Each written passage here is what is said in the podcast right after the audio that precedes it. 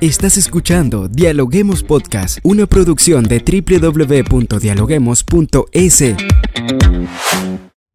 A continuación, Rangira Briseño debate junto a expertos, académicos y estudiantes los temas más curiosos del planeta. Saludamos a todas las personas que nos sintonizan a través de la www.dialoguemos.es en el Ecuador y en cualquier parte del mundo. Hoy con nosotros Genoveva Espinosa, profesora del área de gestión de la Universidad Andina Simón Bolívar de Ecuador. Genoveva, qué bueno contar con su presencia en Dialoguemos Podcast. Muchísimas gracias, Randy, por esta hermosa invitación y por poder compartir con todos nuestros oyentes un tema tan importante como el de la sustentabilidad ambiental y pues también invitarles a, a la maestría en gestión para organizaciones sostenibles. En nuestro episodio de hoy hablamos del rol que juegan las pequeñas y medianas empresas en referencia a las externalidades positivas o negativas que generan en el ambiente mediante actividades productivas. Todo esto a propósito de la oferta de una maestría de gestión para organizaciones sostenibles de la Universidad Andina Simón Bolívar. Genoveva, bien, para comenzar, coloquemos en contexto a nuestros oyentes. ¿Por qué una empresa debe entender el desarrollo sostenible y no brindar tanta importancia a la economía, sino proteger al medio ambiente? El tema de sustentabilidad ambiental tiene un paraguas muchísimo más grande que es el desarrollo sostenible. Y cuando hablamos de desarrollo sostenible, estamos hablando de la dimensión económica económica, de la dimensión ambiental, de la dimensión social, tomando en cuenta pues el, el concepto de desarrollo sostenible en estos tres pilares. Tenemos que tomar en cuenta que si bien este mundo moderno eh, capitalista piensa que el sistema más importante es el económico, realmente lo que deberíamos mirar, lo que deberíamos proteger es la parte ambiental. Y por eso hay que hablar de la sustentabilidad ambiental y de qué implica la sustentabilidad ambiental al conservar, al mantener, al preservar los servicios ecosistémicos, los recursos naturales, la materia prima, sus funciones, sus bienes y sus servicios. Entonces, cuando hablamos de pequeñas empresas, pues ah, por más que ellas tengan un impacto muy pequeño, el momento de que estas pequeñas empresas tienen una actividad, lo más probable es que están teniendo un impacto ambiental negativo. El hecho de que nosotros como seres humanos nos levantemos cualquier día estamos ya teniendo una contaminación ambiental. Hay que, hay que gestionar la huella de carbono, hay que gestionar la huella hídrica y entonces las pymes también tienen la obligación legal de gestionar adecuadamente su impacto ambiental con relación a sus diferentes actividades económicas. Claro, hablando de esto, eh, ¿nos puede usted diferenciar qué tipo de impacto ambiental puede tener una empresa? ¿Es dependiendo de su tamaño, de lo si es grande o es chica la empresa? Generalmente pensamos que solamente las empresas grandes son las que contaminan. Y no es así. Las, empresas pequeñas también contaminan. Un pequeño emprendimiento también contamina. ¿sí? Eh, entonces, no importa mucho el tamaño de la empresa, sino el impacto que estamos teniendo. Un ejemplo que utilizamos bastante en clases es el caso de Pelileo. Cuando hablamos de Pelileo, pensamos en pequeños emprendimientos, pensamos en pequeñas empresas, pero cuando miramos todo el impacto que tienen en colectivo como Pelileo, vemos que han tenido un impacto negativo muy grande en sus alrededores y en los ríos que están aledaños a Pelileo. Entonces, como puedes ver, no importa tanto el tamaño de la empresa, sino el registro económico que estás teniendo y la actividad económica que estás teniendo. Para este caso, eh, el Ministerio del Ambiente ya hace algunos años hizo una clasificación de cuáles son las diferentes categorías de impacto, la categoría 1, 2, 3 y 4, y qué es lo que me dice la normativa. Así yo tenga una pequeña empresa o una categoría 1 en el cual el impacto es mínimo, yo tengo que cumplir con una obligación de hacer un registro ambiental y de notificar qué es lo que estoy haciendo y también seguir el manual de buenas prácticas ambientales que tiene la autoridad ambiental con relación a estos temas. Ahora, Genoveva, ustedes que están allí en el mundo de la investigación dentro de la universidad, eh, estudiando lo que eh, es este concepto, ¿se aplica al Ecuador esta clasificación de la cual nos habla? ¿Son responsables las empresas? Desgraciadamente no son responsables las empresas. Como te digo, esta clasificación es una categorización jurídica que la, que la ha hecho la Autoridad Nacional Ambiental, pero hay un gran desconocimiento por parte de las empresas, más aún de las pequeñas empresas o inclusive de los emprendimientos. Y entonces eh, ese es uno de los grandes problemas que tenemos en el país al momento de gestionar adecuadamente nuestros impactos ambientales. ¿Cómo pueden las empresas ser conscientes para minimizar lo que es el gasto de energía? Eh, hay, hay toda una estrategia de ecoeficiencia ambiental. Eso pasa por tener eh, una tecnología que te permita minimizar el uso de electricidad.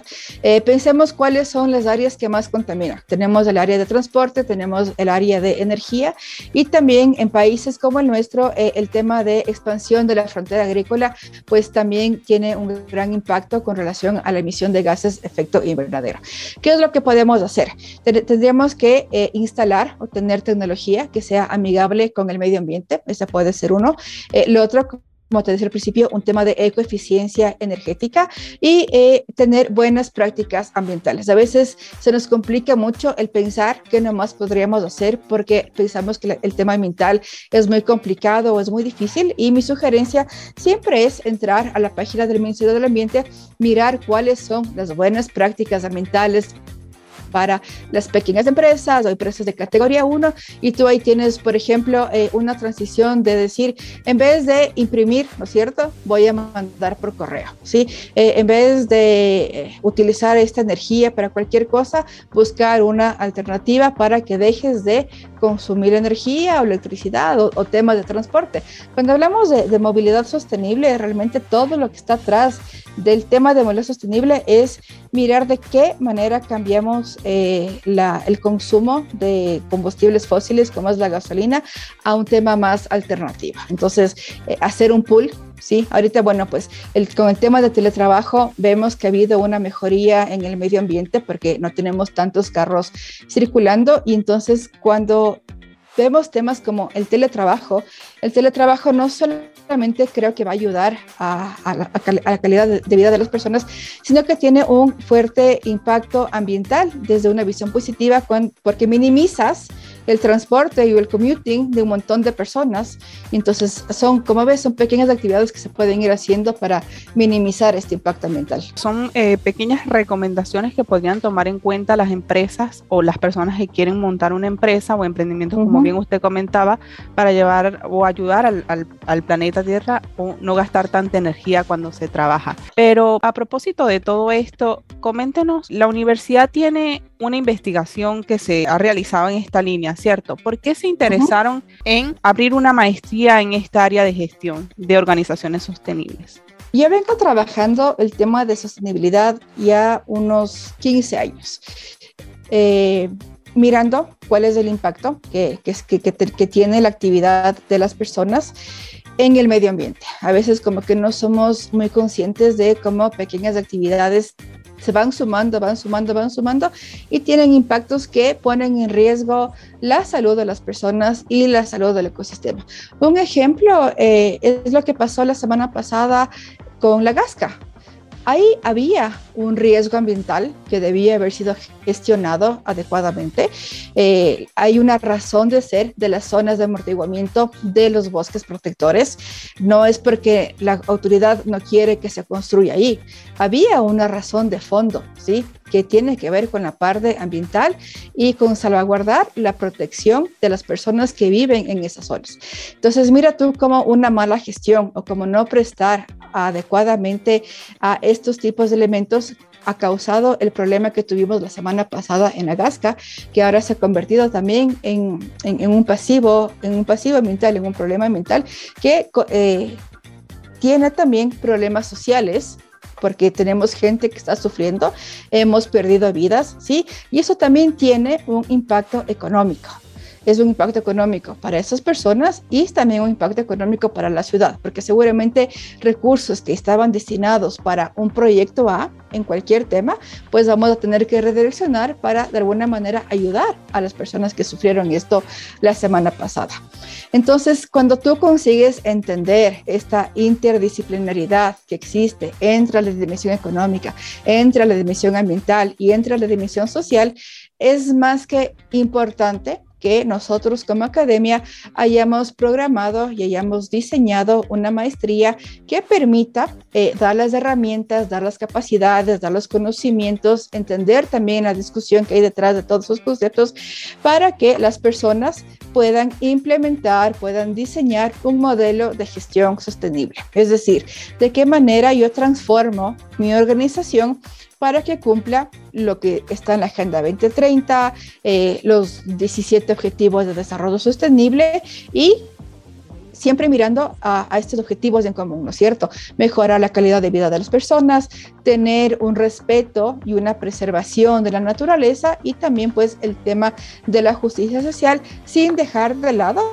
la parte económica, porque obviamente la parte económica también es fundamental. No vamos a pensar que eh, vamos a vivir de filantropía o, no vamos a tener una actividad productiva para ganar. O sea, siempre vamos a tratar de tener este retorno económico, ¿no es cierto?, de nuestras actividades, pero eh, poniendo en el análisis que hagamos en nuestra toma de decisiones estos criterios sociales y ambientales. Ya para ir finalizando, coméntenos cuál es el enfoque, hacia dónde se enrumba esta propuesta académica, qué tipo de investigaciones se buscan desarrollar y finalmente cuál sería el aporte de la universidad para la sociedad con este tipo de programas. Bueno, primero contarte que esta es la primera maestría formal que hay en el país en temas de sostenibilidad. Eh, si bien hay, hay, algunas otras universidades que han hecho algunos programas, inclusive hay una especialización, no hay una maestría. Entonces, esta sería como que la primera en su clase en el país, lo cual nos hace súper orgullosos de estar siempre como que en la frontera de cuáles son las nuevas demandas de la sociedad. Lo que queremos con esta maestría es formar profesionales que están expertos en la gestión de la sustentabilidad en cualquier tipo de organización, que sean capaces de tener una visión multidisciplinaria en la dimensión social, económica y ambiental, eh, y que sepan cómo diseñar, cómo implementar, cómo ejecutar, cómo medir y después cómo reportar todos los componentes de un modelo de gestión sostenible que vaya acogiendo los diferentes criterios. Por eso, pues hemos planteado una malla curricular eh, muy diversa. Entonces tenemos pensamiento sistémico, economía ecológica, planificación estratégica, un tema de gestión de intangibles. Entonces, mirando, tenemos un plan de estudio que hemos tratado de que ese plan de estudio sea súper integral, que, que abarque las diferentes dimensiones de la sostenibilidad.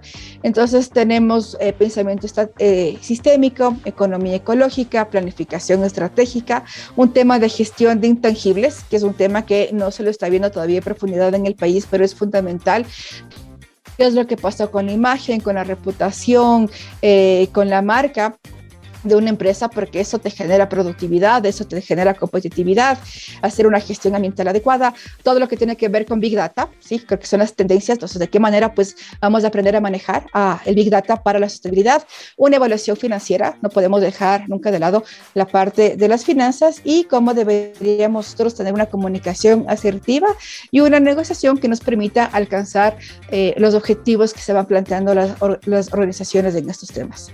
¿Para cuándo tienen pensado aperturar esta maestría y las personas interesadas dónde se pueden inscribir?